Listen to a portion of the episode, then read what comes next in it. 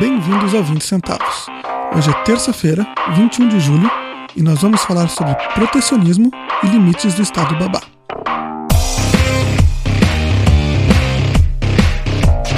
Eu sou o Jorge Vasques. Eu sou o Solon Brochado.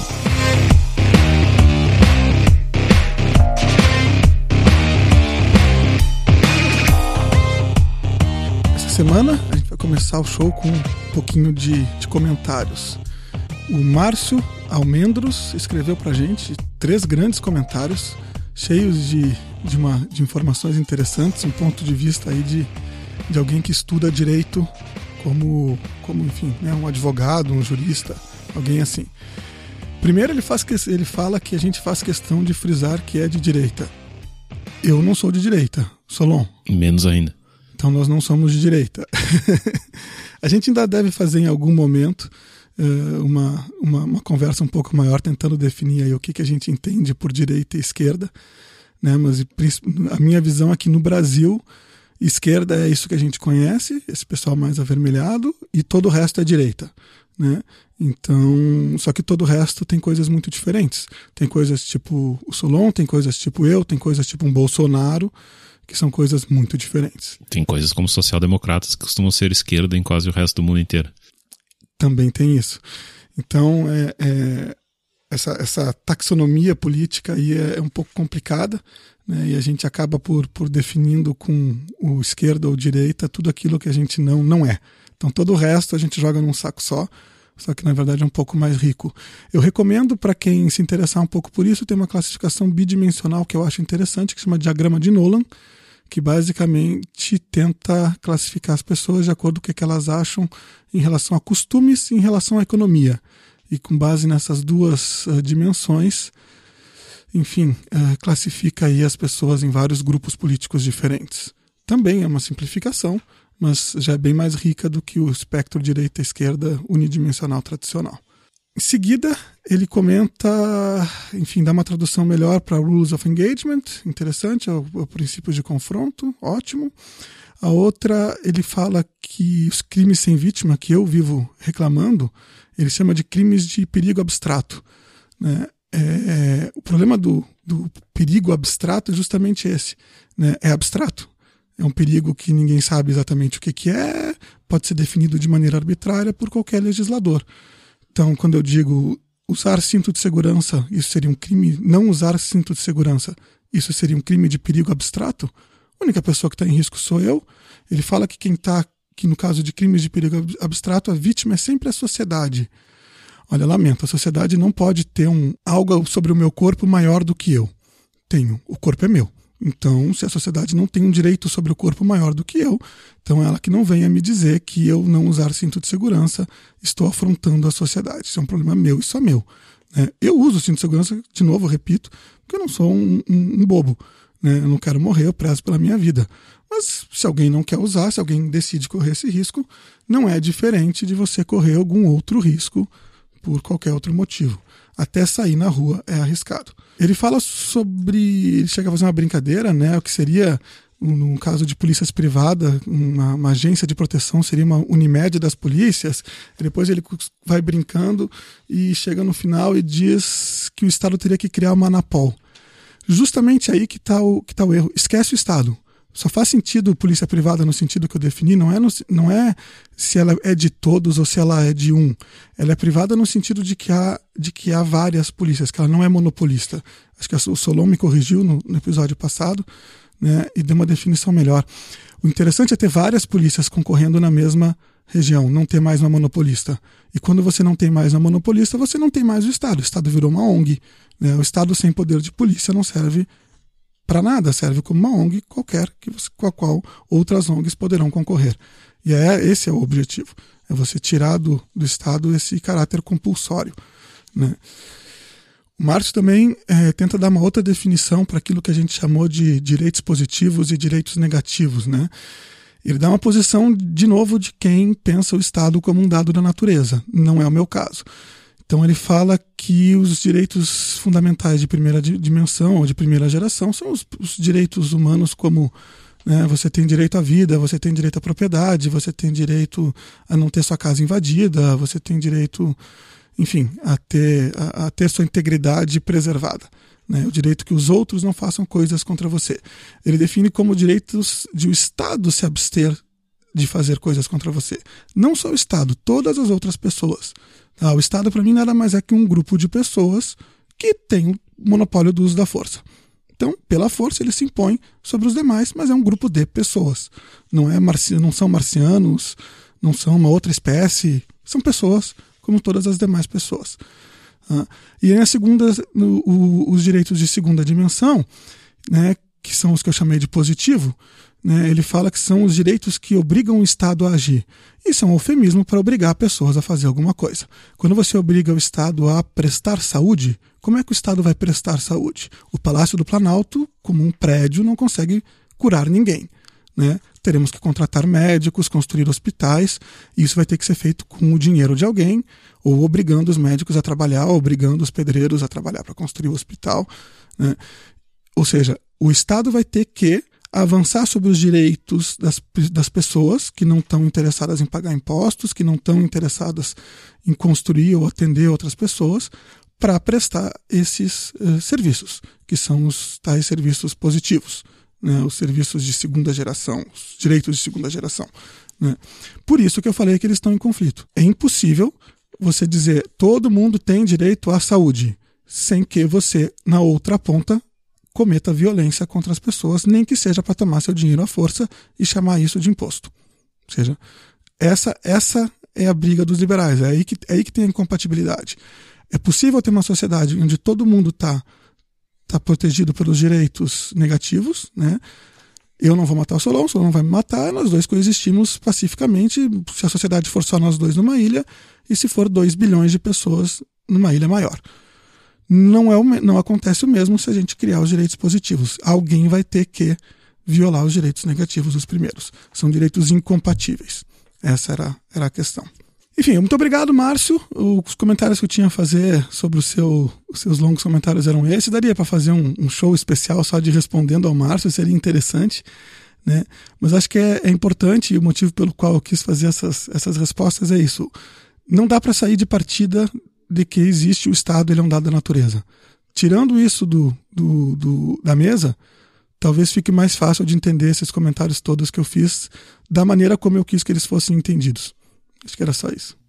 De minha parte, o único comentário que eu faço é reiterar algo que o Jorge já tinha comentado no próprio lá no site do 20 centavos, que eu e o Jorge não somos a mesma pessoa, não somos uma entidade única e por mais que o Jorge, eu imagino que de certa forma se identifique talvez com o, o adjetivo de liberal, embora acho que ele se considera mais libertário do que liberal, eu não me identifico com nenhum dos dois.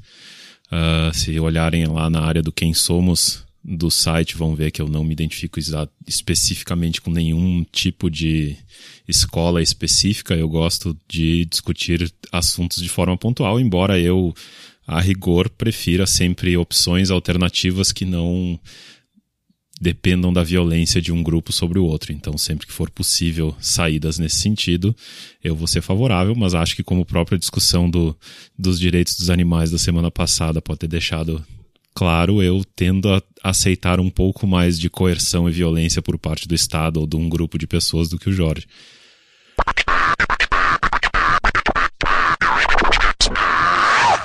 Nosso primeiro assunto de hoje é um acordo que o Brasil decidiu não fazer. É um acordo que eliminaria tarifas para eletrônicos em 80 países e o Brasil decidiu que não, a gente é bom demais para esse acordo. Na verdade, o, cedendo ao lobby da poderosíssima indústria eletrônica brasileira, o governo decidiu que não, que era melhor proteger os, os empregos e a indústria brasileira de eletroeletrônicos e não assinar esse acordo, né, não fazer parte desse clube imenso de 80 países, onde todas as atividades econômicas que dependem de produtos eletrônicos, que são só meia dúzia, na verdade, vão ficar bem mais baratas e bem mais competitivas. Né? Então, essa era, era a notícia. A gente está em companhia de grandes países como Rússia e outros grandes baluartes tecnológicos, né? Uh, a, a, gente estava comentando antes de gravar aqui, uh, até onde eu entendo, a principal razão desse tipo de lógica de protecionismos é não é nem tanto proteger a, a indústria que quase não existe, de fato, é mais uma tentativa de fazer, de se aproveitar do tamanho do mercado brasileiro, que por mais que sejamos ainda um país em desenvolvimento e tudo mais, é grande o suficiente para ser atrativo para uma série de, de empresas e com isso tentar forçar as empresas a ter as suas fábricas aqui e trazer a tecnologia para o Brasil e manter a tecnologia aqui ao invés de produzir isso fora do Brasil e depois importar e a gente supostamente não aprender nada no processo, né? Uh, eu não sei o quanto isso funciona, tenho a séria sensação de que não, empiricamente, aí pelos mercados que eu sei que sofrem disso, como videogames e GPS e coisas do tipo, que estariam cobertos por essa por essa por esse acordo nunca aconteceu. A Microsoft produz os, os jogos aqui no Brasil, eles continuam custando o mesmo preço que se eles fossem importados e a única coisa que tem aqui é uma empresa que faz o, sei lá, a embalagem do DVD e a impressão do, do, do próprio DVD, sendo que a produção continua, obviamente, sendo toda feita nos Estados Unidos e nada é, nada é trazido para cá. Então, acho que é um, uma grande maneira de nos manter não competitivos, pagando mais caro, empobrecendo a população numa série de, de equipamentos que são importantes e que vão até de encontro ao próprio governo, né, que tem uma tem seus, suas iniciativas supostamente de incentivo, uh, seja equipamentos médicos que não, que não têm imposto de importação, se não me engano tem uma série de equipamentos de ressonância magnética e coisas do tipo que não, não precisa pagar imposto, e iniciativas de incentivo a produtores de aplicativos para mobile e não sei que mais, então Acho que a decisão deles é de que eles não querem participar de um acordão e querem decidir pontualmente quais indústrias merecem o imposto livre e quais não merecem. O pior dessa história é que tem sempre essa desculpa né, de proteger a indústria local. Seja porque isso vai deixar a tecnologia aqui, vai permitir que nós sejamos mais competitivos no futuro, seja por conta dos empregos que a indústria local faz, seja por qualquer motivo. A questão é, como, como dizia o, economista francês do século XIX, o Bastiat, a questão é o que não se vê. Né? Você vê os empregos lá na, na Gradiente, ou seja, lá onde for, que, que, que é a empresa brasileira de tecnologia. O que você não vê é o resto todo da economia não podendo comprar um equipamento, ou usando um equipamento pior, ou tendo que gastar um dinheiro com equipamento e não podendo gastar aquele dinheiro com outra coisa tendo que cobrar mais caro por seu produto ou por seu serviço. Todo esse efeito negativo que tem no resto da economia você não vê. E é isso que vai deixando o, o país pouco produtivo. O que, que é ser produtivo? Produtivo é fazer mais com menos. Né? Ou seja, você entregar mais produtos, mais serviços por menos dinheiro. Né? Ou então, no caso de trabalho, é você produzir mais produtos e mais serviços é medido pelo valor agregado deles por hora de trabalho. O Brasil, há anos, é um país pouco produtivo e, pior do que isso, há anos é um país onde a produtividade cresce pouco. Exatamente por causa desse tipo de, de, de ação. O governo não, não, não deixa a gente se, a, se a, o governo não deixa o empresariado brasileiro, a sociedade brasileira se aproveitar das vantagens competitivas que outros fornecedores mundo afora têm, cobrando impostos de importação e depois uma série de outros impostos em cima do imposto de importação altíssimos, e com isso a gente fica numa situação bem pior. E é assim para tudo, é assim para todos os setores da, da, da economia. Eu estava comentando agora há pouco, um país que está sofrendo muito com isso agora é a Grécia. Na Grécia, tudo é mais caro que do resto da Europa. Ué, mas como? Porque afinal a Grécia é um país onde as pessoas são mais pobres que o resto da Europa, apesar de muito mais ricas que no Brasil. Como? Apesar da Grécia é um país pequeno e está né, tá num acordo de livre comércio. Bom, a Grécia faz coisas tipo definir data de validade máxima para o leite para impedir a importação de leite de outros países da Europa que são mais competitivos. É exatamente a mesma coisa. Com isso, lá o leite é mais caro. E assim como o leite, outros vários produtos lá são mais caros. Né? A gente perde competitividade e perde a chance, isso sim é mais importante, de se especializar. Né? Se por qualquer motivo nós não somos o melhor país do mundo para fazer eletrônico, vamos fazer outra coisa, vamos fazer o software que trabalha em cima do eletrônico. Né? Muitos países desenvolvidos já se deram conta que eletrônico hoje em dia é commodity. Você fabrica isso, sabe-se lá onde, de qualquer jeito, geralmente em algum país né, do, do, do leste asiático, e por pelo menor preço possível, em grandes quantidades. Era na China, agora já está migrando da China para outros países mais baratos. Só que você faz o software, você faz a inteligência, você faz o projeto no seu país. Ou então, quando isso também for, você vai fazer outra coisa no seu país. Você tem que fazer aquilo que você é melhor. Né? O, o, economista Davi Ricardo, acho que um dos primeiros economistas modernos, ele é um cara quase, sei lá, acho que deve ser século XVIII ou século XVII, é super antigo. Foi o primeiro cara a escrever que o, você, se eu sou muito bom em fazer uma coisa, sou muito bom em fazer e sou um pouco menos bom em fazer uma segunda coisa, é melhor eu me concentrar só na coisa que eu faço melhor e deixar que outra pessoa faça essa outra coisa do que eu tentar fazer as duas, mesmo que essa coisa que eu não estou fazendo, que eu estou deixando para um terceiro, ele faça pior do que eu. Dá um exemplo bem prático: o médico que contrata uma secretária. Alguém tem alguma dúvida que o médico atenderia melhor por telefone seus pacientes que querem marcar uma consulta do que a secretária dele faz? Muitas vezes sim, porque ele vai poder até resolver alguma coisa por telefone. O paciente vai ficar super feliz que ele está sendo atendido pelo médico.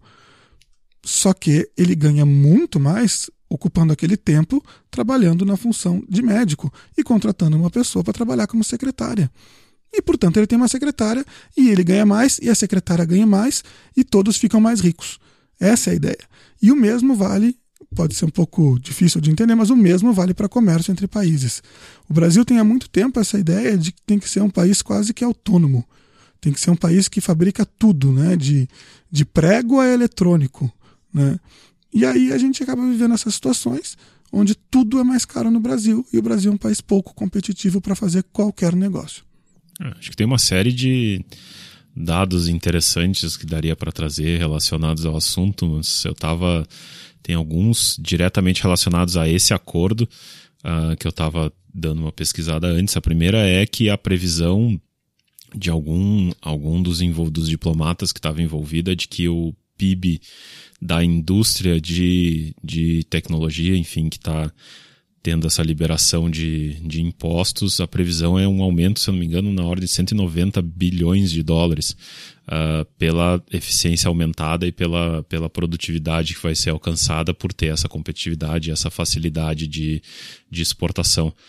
E eu estava vendo uma notícia num jornal da Coreia do Sul, que hoje é um dos maiores uh, exemplos de avanço tecnológico em termos de tecnologia de informação e que coisas como displays de monitor, uh, ah, HDs, memórias e coisas do tipo. E eles comentando que sim, isso, esse, esse acordo acendeu um, uma luzinha de, de atenção nas empresas como Samsung e, e, outra, e LG e outras do tipo, mas em momento algum houve, e olha que o, as práticas as práticas corporativas das empresas sul-coreanas nem sempre são as mais uh, agradáveis, digamos, ou amigáveis do mundo. Ainda assim, ninguém em nenhum momento cogitou a ideia de tentar manter ou de não assinar ou de não fazer parte desse acordo, porque eu tenho certeza que eles entendem que para eles é muito melhor ter que correr atrás e se manter competitivos e à frente da concorrência de países como China, Hong Kong, Singapura e etc do que ficarem presos no seu país minúsculo e produzindo coisas para um mercado muito mais restrito, que é o que vai acontecer. Então, da nossa parte, o que a gente está fazendo é exatamente deixando de, de entrar nesse mercado, de incentivar e, e até permitir que a, que a gente com, concorra e tenha capacidade de competir aí dentro, e em troca de deixar tudo fechado e protegido aqui. E quando a gente fala sempre, né, acho uh, pessoas com um pouco mais, uma visão um pouco mais, para usar o termo que a gente comentou, liberal, uh, a gente normalmente gosta de falar em incentivos ao invés de proteções. Então, eu tenho um exemplo que eu conheço porque eu vivi ano passado, que eu não conhecia, enfim, é uma, uma solução que me parece interessante, que são zonas francas. Ok, eu sei que existe a Zona Franca de Manaus, que até onde eu sei não funciona direito, não atrai quase nada, uh, mas no Uruguai, que é um país minúsculo, é um país que tem três vacas para cada pessoa, Então vocês imaginam o quanto ele é baseado na, na, na pecuária como fonte de dinheiro. Uh, uma das soluções que eles arranjaram para um gerar empregos e dois atrair uh, enfim, tecnologia, mão de obra especializada e coisas do tipo para o país, foi criar essas zonas francas. Então, em Montevidéu existem três zonas francas, que são áreas onde qualquer empresa pode se colocar, criar o seu escritório, sua, seu, seu headquarters, do tamanho que seja, e a, além do aluguel específico do lugar onde ele está, eles pagam uma taxa ridícula, que eu não me lembro quanto é, mas é muito, muito, muito baixa, da onde o nome Zona Franca, e a única obrigação que eles têm é, um, contratar uruguaios, então eles têm que contratar, acho que entre 15% e 20% da mão de obra tem que ser de uruguaios, então como uma forma de, de atrair empregos para o local. E o segundo, que eu tenho certeza que não é um problema para quase nenhuma das empresas também, é que elas não possam uh, vender os seus produtos na economia uruguaia, que é minúscula. Então, ok, ainda é um problema de certa forma para a própria para o próprio Uruguai, mas esse protecionismo, na verdade, ele não é para a empresa como um todo, ele é para aquela parte da empresa. Então, mesmo que eu tivesse, se eu for uma Samsung, por exemplo, eu posso ter um escritório dentro de uma de uma zona franca, contanto que o que eu esteja fazendo na zona franca seja para Samsung lá na Coreia, e aí eu tenho a Samsung fora da zona franca, que é a Samsung Uruguai e vende as coisas para o Uruguai. E isso acreditem, tem funcionado bastante. Eu tive lá e numa dessas zonas francas onde eu estava trabalhando e tem empresas, uma série de empresas de tecnologia tipo decolar.com, hotéis.com com escritórios gigantescos, cheio de gente do mundo inteiro trabalhando lá, empresas como Tata, empresas de logística gigantescas, então num país que não teria nada para atrair essas empresas. Então é, é, é uma outra maneira de se ter o mesmo, a, a, o mesmo resultado. É, a, a, desgraça do Brasil, do ponto de vista de, de comércio exterior, de, de, abertura, de abertura e competitividade, é justamente o tamanho. Né? Um país, o Uruguai, que você deu exemplo, o Uruguai tem 4 milhões de habitantes mais ou menos, e é equivalente à zona leste de São Paulo, do ponto de vista de habitantes. Né? Então, é, é, obviamente que um país desse tamanho não pode querer ter indústria automobilística, não pode querer ter foguetes, né, que nem a gente tem, aquele projeto que é mandar foguete em órbita, não pode ter indústria eletroeletrônica, não pode ter tudo que a gente tem no Brasil. Né? E talvez se a gente tivesse desistido de ter esse monte de coisa que a gente tem, né, seria, seria melhor para a gente. E a gente tem um caso excelente de como começar a competir pode dar resultado. A gente tem uma das maiores empresas aeroespaciais do mundo, que é a Embraer, depois que ela foi privatizada. Até ela ser privatizada e só servir para fornecer o nosso mercado interno e forças armadas, ela era uma empresa ok, enfim, fazia seus aviões, mas fazia versões nacionalizadas de aviões estrangeiros, inclusive, em épocas de reserva de mercado. Hoje em dia é um, um fenômeno do, do mercado respeitadíssima, vende aviões para o mundo inteiro e se tornou competitiva sem nenhum problema. E não tem nenhuma, nenhum impedimento para as empresas brasileiras importar aviões. Né? A gente viaja constantemente de Boeing, de Airbus, e cada vez mais de Embraer. E não é por causa de vantagem tarifária, é porque, enfim, o, o tipo de avião que a Embraer faz é melhor para um uso, o tipo de avião que a Boeing e a Airbus faz é melhor para outro uso. E aí, cada um na sua. Né? Uma coisa que se demonstra, e aí eu, eu meio que, que encerro, é o seguinte: do ponto de vista de abertura comercial, se um país se abrir, mesmo sem a contrapartida dos outros países, ou seja, mesmo sem um acordo imenso como esse, se você derrubar suas tarifas de importação e, e ao mesmo tempo derrubar a sua, a sua, seus eventuais bloqueios ou dificuldades à exportação, só isso já é vantagem para você, independentemente dos outros fazerem, fazerem o mesmo ou não. É claro que vai ter o empresariado lobista que vai estar tá lá brigando em Brasília, né? E quando você tem uma visão econômica dirigista, né? Você vai tentar né, uh, ceder um lobby aqui, ceder um lobby lá, né? alocar ta, ta, tarifas e, e, e, cotas de produção.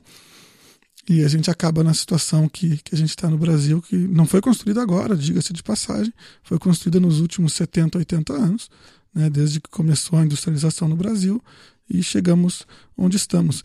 Os pequenos momentos que teve algum tipo de abertura no Brasil tiveram resultados fantásticos. Acho que durante o governo Collor teve uma abertura né, principalmente para os carros, que antes não se podia importar, e de uma hora para outra passou a poder importar com um imposto extorsivo de 35%, com exceção de, de alguns enfim, privilegiados acordos comerciais, mas basicamente 35%. E de uma hora para outra as indústrias brasileiras de automóveis passaram a fazer carros melhores. Olha só que interessante. Né? Quando você tem competição, ou você trabalha melhor, ou você cai fora. Só que o que acontece no Brasil é que você tem opção. Em vez de você trabalhar melhor, no caso da indústria eletrônica, ela optou por fazer lobby em Brasília para não entrar no acordo. Em vez de investir em produtividade, investiu em, sei lá, agradar políticos. E aí fica aí para o ouvinte imaginar o que, que deixa o país mais rico, se é agradar políticos ou se tornar mais produtivo. É, antes de terminar, só dois comentários que eu acho curiosos. O primeiro é o diretor-geral da WTO, da, da, da, Organização de Comércio Mundial, que foi quem liderou aí esse processo, que ainda está acontecendo, inclusive, né? Eles tinham uma série de, de barreiras que eles tinham que vencer. O acordo existe desde 97, tinham 20 e poucos países, eles conseguiram ampliar agora para esses 80 e vários, e eles tinham algumas, alguns objetivos de alcançar 90 e pouco por cento do mercado produtor dos determinados produtos que eles que eles estão botando na lista. E, enfim, o, o diretor geral do, da WTO, que foi quem liderou esse processo, é um brasileiro. Então, considerado um dos maiores especialistas aí em acordos comerciais e, e coisas do tipo, e nem ele foi aí suficiente para fazer a, a, nossa diplomacia, o nosso governo achar que poderia ser vantajoso aceitar esse acordo. E o último que é já que a gente falou em Grécia, para a gente buscar outro assunto aí que já apareceu algumas vezes no, no podcast, acho que um grande exemplo que está sendo de das maravilhas da, da concorrência uh, é o Uber, independente de qualquer discussão, das todas as discussões que andam acontecendo sobre questões uh, trabalhistas e se a competição é leal ou é, ou é desleal, seja lá o que for. Aqui em São Paulo, pelo menos, o Easy Taxi está com uma promoção há semanas já de 20% de desconto no, no preço dos táxis, que é uma forma de se gerar competição em preço de táxi que não existia, porque o preço de táxi é tabelado pelo governo e um taxista nem que quisesse poderia dar desconto. Então eles arranjaram uma gambiarra. E o próprio Uber também fazendo uma série de, de promoções, seja como forma de marketing, seja para competir com, com essas novas promoções de Easy Taxi e outros aplicativos do tipo. Então, subitamente temos competição de preço em algo que até então era tabelado e monopólio do governo. Ah, que horror, que horror. Vamos me mudar de cidade.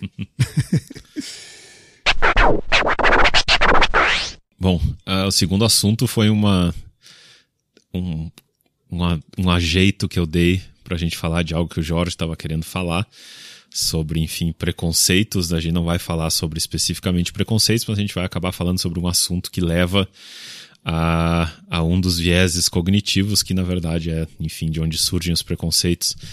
Uh, a gente tava, o Jorge compartilhou aí recentemente uma notícia sobre um processo que está acontecendo numa cidade dos Estados Unidos para se passar um imposto para aumentar o, a taxação sobre refrigerantes e bebidas adocicadas, que comparava os dados com a mesma lei que foi passada no México e dizendo que a lei funcionava e dava resultados. E historicamente se sabe, seja com álcool, seja com, com tabaco, com cigarro, que essa é uma das maneiras que realmente funciona de diminuir consumo, é aumentar a taxação e deixar mais caro. Junto disso, nessa mesma semana, uh, a Economist uh, publicou uma matéria aí falando mais ou menos sobre o mesmo assunto em relação a combustível de carro. Então, dizendo que para economistas, pelo menos, a maneira mais fácil e efetiva de se combater o uso de carros, de diminuir o, o, uso de carros e mais do que isso, o gasto de combustível e emissão de poluentes aí de gás estufa e coisas do tipo, é de fato um imposto maior sobre é um imposto maior sobre a gasolina ou sobre o diesel ou sobre o álcool, ou seja lá qual for o combustível, do que o que normalmente se faz, que são que são essas uh, esses limites de emissão que são aumentados aí de tempos em tempos, porque esses limites demoram tempo até a, até a frota se renovar e até que as empresas aceitem, mas que o que normalmente acontece é que passar um imposto e aumentar o valor do combustível é normalmente muito mais difícil politicamente do que aumentar algo que só vai doer diretamente no bolso das empresas de carro, embora obviamente esse valor vá ser repassado no preço final do carro. De qualquer forma, acho que é uma trago essa discussão aí com o Jorge, porque eu sei que os mais libertários costumam não gostar de nenhuma das duas soluções, uh, especialmente com coisas mais pontuais como comida e coisas do tipo, mas mesmo com, com imposto de, de combustíveis não costuma pegar muito bem. E o assunto, enfim, que tem por trás disso é daí, como eu falei, um viés cognitivo que chama-se hyperbolic discounting ou desconto hiperbólico, uh, que é o a tendência do ser humano de hum, pesando uma coisa que tem um retorno imediato versus algo que tem um retorno possível muito lá na frente, a gente sempre tende a preferir o que dá o retorno imediato. Então é por isso que se discute esse tipo de ferramenta de imposto para tentar equilibrar o, o, o resultado imediato, porque não dá para pensar que alguém vai deixar de tomar uma Coca-Cola agora porque pode ter diabetes daqui a 40 anos, da mesma forma que ninguém vai andar menos de carro porque talvez o mundo vá ficar mais quente e vai ter gente que vai morrer afogada daqui a 50 anos. Muita coisa para falar aí. Primeiro, os dois exemplos, para mim, eles são um tanto quanto diferentes. O exemplo da, da bebida adocicada ele é um exemplo que eu estou fazendo mal para mim mesmo. É o mesmo exemplo do cinto de segurança. Se eu vou ficar mais gordo, vou ter diabetes, vou ter um problema qualquer e vou morrer mais cedo, lamento, esse é um problema meu, não é um problema da sociedade. É bem diferente do problema das emissões. Né? Se eu poluir o ar, eu não estou poluindo só o ar que eu respiro, eu estou poluindo o ar que todo mundo respira. Teria outras maneiras de tentar resolver esse problema? Provavelmente sim é, provavelmente criando novas tecnologias de, de cobrar pelas emissões, né? ou seja, se eu estou respirando um ar que você poluiu, você tem que me indenizar de alguma maneira. É bastante complicado de fazer isso, mas num mundo que já tem uma série de tecnologias de micropagamentos, não é impossível se imaginar que isso poderia ser feito. Né? Mas, enfim, o, o, independentemente dessas tecnologias que não existem ainda, né, tem uma diferença grande entre esses dois cenários. No primeiro, ele é obviamente uma, uma afronta, né? um, um, um avanço aí do, do, do, Estado, que nesse tipo de situação acaba sendo chamado de Estado babá, que por acaso é o nome de um, de um livro do autor que cunhou este, este termo, vai estar linkado nas notas do show, né?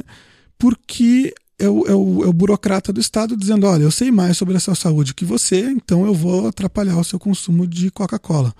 E é duplamente cruel porque ele tem um efeito muito maior sobre os pobres do que sobre os ricos. Funciona do ponto de vista do planejador central, porque tem mais pobres do que ricos, então, na estatística, o número de diabéticos diminuiu. Só que o efeito disso sobre as pessoas que têm muito dinheiro, no caso de aumentar, se eu não me engano, a proposta era 20% o preço dos refrigerantes, lamento, é zero.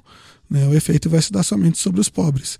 Né? Então, mais uma vez, o Estado metendo a mão pesada nos pobres e deixando os ricos passear. É muito, digamos, muito progressista né? essa maneira de, de ver o Estado. Né? É, esse viés cognitivo, e aí tentando explicar um pouquinho mais o desconto hiperbólico, ele tem uma, uma característica interessante, porque o, o desconto temporal que deve ser dado normalmente é exponencial.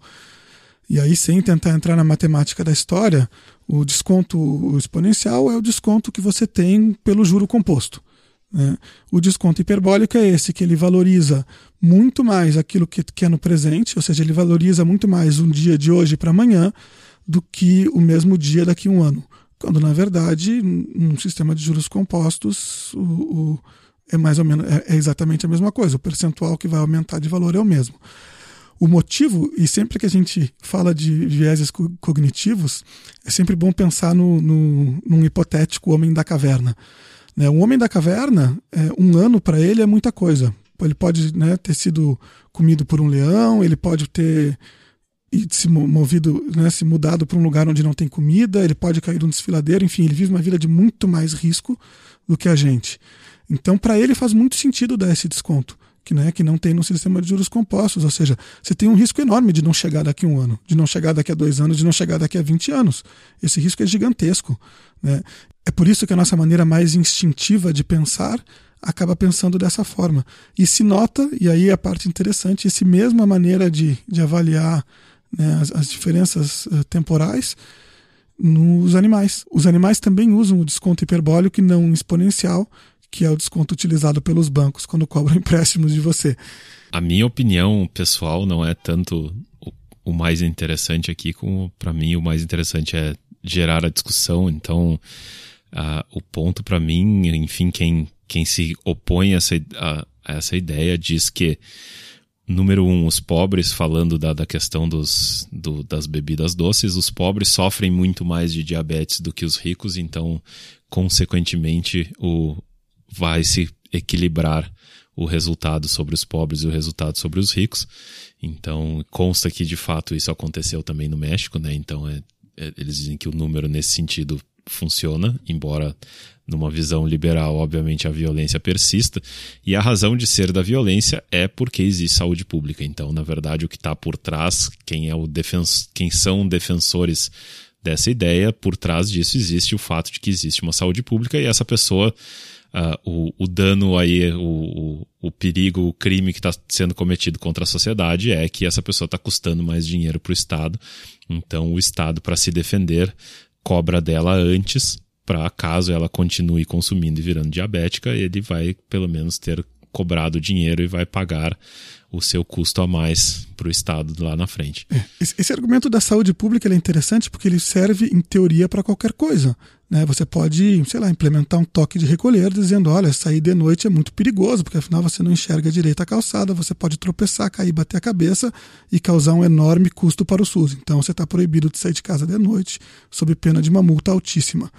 Eu diria o seguinte: olha, o Estado me ofereceu um negócio que eu não quero, que é saúde pública, me cobra a força por ele e ainda quer me obrigar a ter outros comportamentos que para ele é interessante por causa desse troço que eu não quero que ele me enfiou goela abaixo. Lamento, isso aí é uma violência em cima de outro. Um erro não justifica o outro. A gente não deveria ter um sistema de saúde pública obrigatório, como temos. E, e se a gente for pensar, esse sistema de saúde pública ele acaba sendo justificativa para um monte de, de arbitrariedades como esta, né, do, de aumentar o preço da bebida, de querer taxar de uma maneira especial o cigarro, de fazer uma, né, de, de fazer com que a Anvisa hoje se torne provavelmente no órgão mais autoritário do Brasil. Acho que é, é, é, todo dia sai uma nova norma, todo dia tem uma nova briga.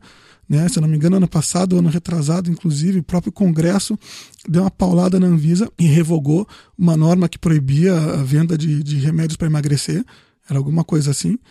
E, e porque eles estão realmente, né, são pessoas que no, no, no, ímpeto de fazer o bem acabam querendo controlar a vida dos outros.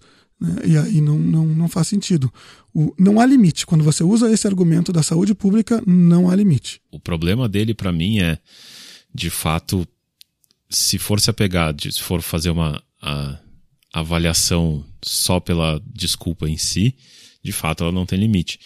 E aí a gente entra naquilo que eu falo da questão de sermos adultos em alguns casos e poder aceitar, o, discutir o limite pontual e não o limite em todos os casos. Uh, tem alguns exemplos para mim que são mais meio termos aí entre o, o, a bebida doce e o combustível. Porque, enfim, ok, a bebida doce, de fato, acho que não, não tem maiores riscos sendo corridos por ninguém, até que se prove em contrário. Uh, enquanto que de fato a questão do, do, dos combustíveis, o, o, ar é um bem comum e é muito difícil privat, querer privatizar o ar. Mas tem algumas coisas no meio, por exemplo, acho que chegou a mencionar, uh, bebida alcoólica. Bebida alcoólica, diretamente, ok, tá só te matando. Porém, a gente sabe muito bem que bebida alcoólica tem uma série de coisas relacionadas aí com alcoolismo, como violência, como acidentes de carro, como uma série de outras, de outras coisas que são, sim, crimes e violências causados a outras pessoas. Então, sim, existe uma decisão em algum momento, digamos, de um legislador que acha que sabe mais o que é melhor para aquela pessoa do que ela própria e por causa desse desconto hiperbólico, a maneira de se resolver esse problema é aumenta imposto e a gente sabe que funciona. Esse é o, acho que é o fato primordial da questão é aumentar imposto de fato diminui consumo. Então a questão é se eu não posso usar a defesa de saúde pública, mesmo que não seja ela tão direta como no sentido de eu tenho SUS e o SUS vai ficar mais caro se eu deixar o cara beber Coca-Cola, como é que eu defendo o fato de que se eu deixar a, uma cerveja não tiver imposto nenhum, as pessoas vão se matar muito mais, seja porque o marido vai bater na mulher quando chegar em casa ou vice-versa, ou porque o cara vai dirigir bêbado e vai matar um monte de gente no trânsito e assim por diante. Quando o Estado sai um pouco da vida das pessoas e sai um pouco dessa dessa função benevolente forçada que trata todo mundo como criança, né? Mais ou menos como você trata seus filhos. Olha, filhinho, você não pode subir na escada que, que não tem proteção nenhuma porque você só tem dois anos e pode cair e morrer lá de cima. Né? Então você segura seu filho e não deixa por mais que ele chore. E é mais ou menos o Estado fazendo isso com a gente. Quando o Estado para de fazer isso, a sociedade acaba encontrando outros caminhos. Quer ver um exemplo? Uh, o exemplo do álcool, né? No Brasil, se não me engano, é proibido uma empresa exigir dos seus empregados que façam qualquer exame de sangue periodicamente para detectar drogas ou álcool ou qualquer coisa do tipo. Né? O Estado, do outro lado, ele, ele pode fazer esses controles de outra forma, botando taxas e coisas, criando incentivos e, e, atrapalhando a vida das pessoas do outro lado, mas ele não deixa que a sociedade tente resolver o problema por si só, que é você, uma pessoa influenciando a outra. Ora, se eu tenho uma empresa, se eu tenho interesse que meus empregados, que têm um monte de conhecimento, que produzam, não se envolvam em problemas de violência doméstica, não morram vindo e voltando do trabalho ou no final de semana em acidentes de trânsito, talvez eu possa criar um programa de, olha, você vai fazer exames de sangue constantes, se detectar grandes volumes de álcool ou qualquer coisa do tipo, eu, ou detectar alguma coisa que indique que você bebeu muito, hum, eu vou, sei lá, penalizar você de alguma maneira, ou você não vai ganhar aquela promoção, ou qualquer coisa do tipo. Pode ser que eu queira trabalhar para uma empresa dessas, pode ser que eu não queira, né? Pode ser que eu queira me relacionar com amigos que bebem um monte, pode ser que eu não queira. Pode ser que eu queira ir em restaurantes que vendam álcool, pode ser que eu não queira. A sociedade tem maneiras de, de, de controlar essas coisas que acabam sendo sufocadas pelo Estado também. A gente nem busca essas maneiras, a gente, a gente não, não, não, não quer né, controlar as pessoas. A gente acaba nem podendo buscar essas maneiras e elas existem. E, e nos, nos casos que o, que o Estado não se mete, elas funcionam. Um exemplo claro é vestimenta. Né? Tenta ir trabalhar de biquíni ou de sunga. Você não vai conseguir trabalhar de biquíni ou de sunga. Né? É uma coisa que é considerada inapropriada pela sociedade de maneira geral. Seu trabalho não deixa, é, se bobear, você não vai conseguir nem entrar. Tenta entrar num táxi, que é uma coisa bem privada, né? um táxi de biquíni ou de sunga numa cidade que não seja de praia. Tem grande chance de motorista de táxi dizer: Olha, meu amigo, procure outro táxi. No meu táxi eu não quero que você entre assim. Eu não me sinto confortável com você vestido dessa forma procure outro. Ele provavelmente não pode fazer isso, mas. Enfim, porque é uma concessão pública, mas só pelo parênteses. Enfim, se você não tiver tomado banho, ele certamente vai poder, enfim. Alguma coisa pode, e, e mais do que, sei lá, um, um, um, restaurante ou um ônibus, por exemplo, né, que seria o, o, o outro lado. Então, é, meu argumento era esse: acho que quando o Estado sai, a gente acaba criando outras maneiras de controlar. Se isso for do interesse da sociedade, se isso não for do interesse de meia dúzia de auto-intitulados, eu sei tudo sobre sua saúde.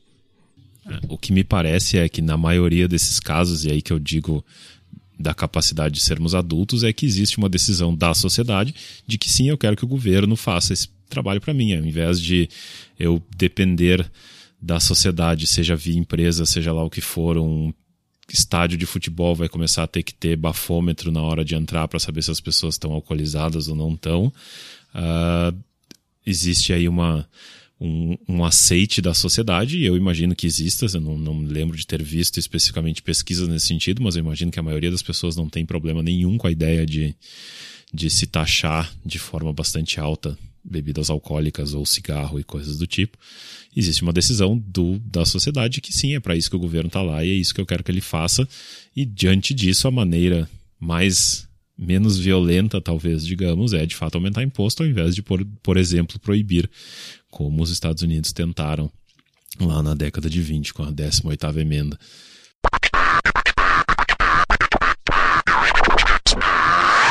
Bom, uh, ficamos por aqui hoje. O Jorge está me cobrando que a gente acabou não falando especificamente sobre preconceitos. Na próxima semana a gente aproveita o gancho e vocês talvez entendam por que, que eu relacionei aí o desconto hiperbólico com preconceitos. Tem a ver com algo que quem quiser ter tema de casa tem algo a ver com algo chamado cérebro de lagarto. Chegaremos lá. Acho que por hoje é só. Como sempre, aí o agradecimento aos novos patronos. Tiveram, acho que um ou dois aí na última semana. E deixem seus comentários. Podem deixar comentários, como vocês viram, longos, que a gente gosta e responde a eles.